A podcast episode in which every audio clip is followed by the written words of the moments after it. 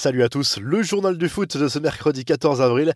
Le Paris Saint-Germain file en demi-finale de la Ligue des Champions. Le club parisien a validé son billet pour le dernier carré de la compétition malgré sa défaite 1-0 au Parc des Princes en quart de finale retour contre le Bayern Munich.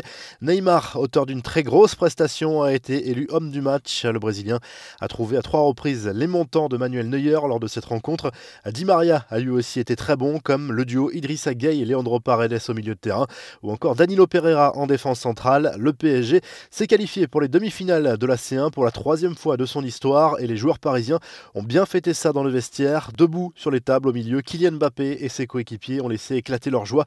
Les accolades ont été intenses aussi entre le président Nasser Al Khelaifi et ses joueurs. Dans l'autre match de la soirée, pas de miracle pour le FC Porto, c'est bien Chelsea qui s'est qualifié pour les demi-finales de la Ligue des Champions malgré sa défaite 1-0 sur le fil face au club portugais et un but somptueux en fin de rencontre de Mehdi Taremi. Après le match, Sergio Conceição a dénoncé l'attitude de Thomas Tourel qui l'aurait visiblement insulté sur son banc.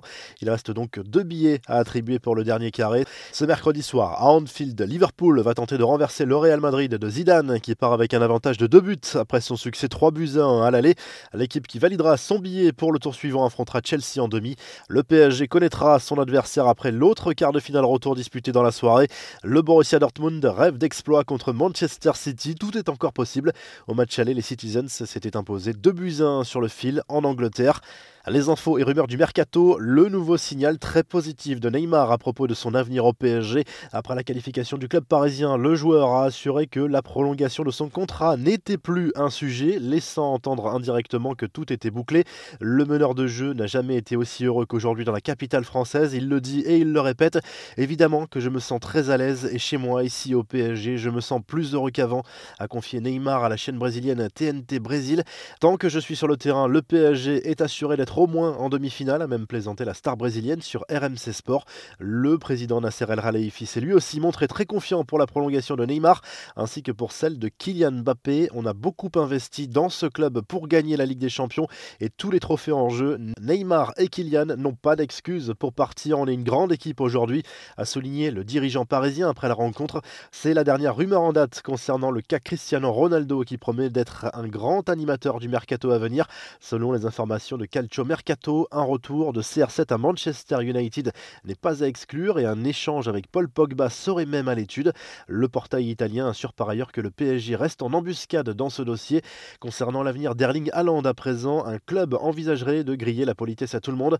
D'après le Daily Mail, le Bayern Munich n'aurait pas abandonné l'idée d'attirer le buteur norvégien. Le club bavarois semblait pourtant hors course depuis quelques semaines, mais le champion d'Europe en titre n'est pas du genre à faire monter des enchères. L'arrivée d'Erling Haaland ne pourrait se concrétiser qu'en 2022, au moment où une clause dans le contrat du joueur lui permettra de partir contre un peu moins de 80 millions d'euros.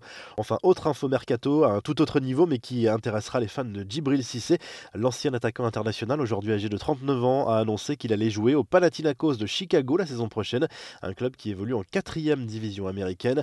Les infos en bref, l'AS Saint-Etienne est à vendre dans une lettre ouverte parue ce mercredi dans le journal Le Progrès. Les deux coprésidents du club stéphanois, Roland Romeillet et Bernard Cayazo, annoncent qu'ils veulent passer la main.